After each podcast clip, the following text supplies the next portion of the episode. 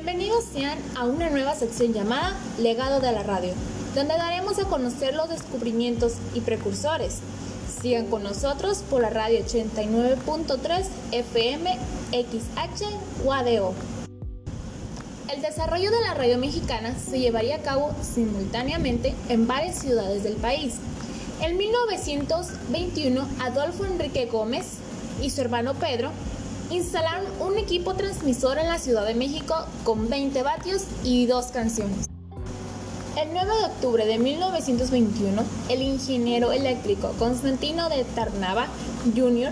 de Monterrey inició las transmisiones regulares de un programa semanal estructurado y con patrocinador en una estación que llamó TND, siendo la primera emisora con licencia de Nuevo León.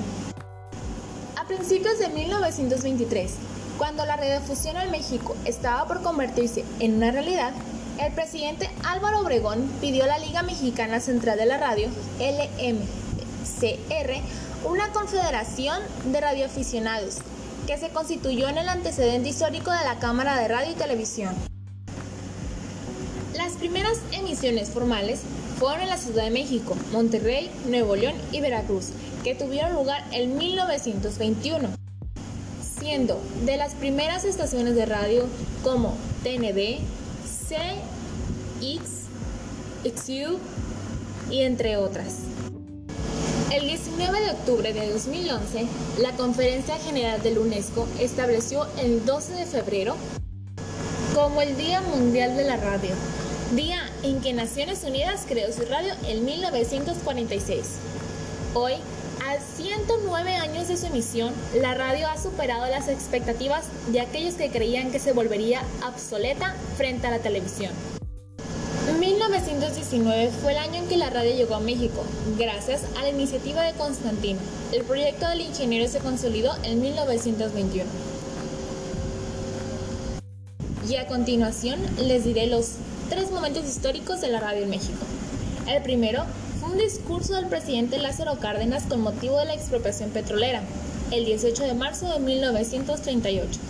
El segundo fue el anuncio de la muerte del actor y cantante mexicano Pedro Infante, en Mérida, Yucatán, 15 de abril de 1957. Y por último, pero no menos importante, un terremoto en México un jueves 19 de septiembre de 1985 Gran parte del centro de la Ciudad de México quedó incomunicada después de que el sismo de aquel 19 de septiembre colapsó las vías de comunicación, con los canales de televisión fuera del aire, sin energía eléctrica. Una radio con pilas era la única alternativa de los habitantes para saber todo lo que sucedió después de aquel desastre natural. Bueno, y esto ha sido todo. Espero que haya sido de su agrado. Gracias por escucharnos.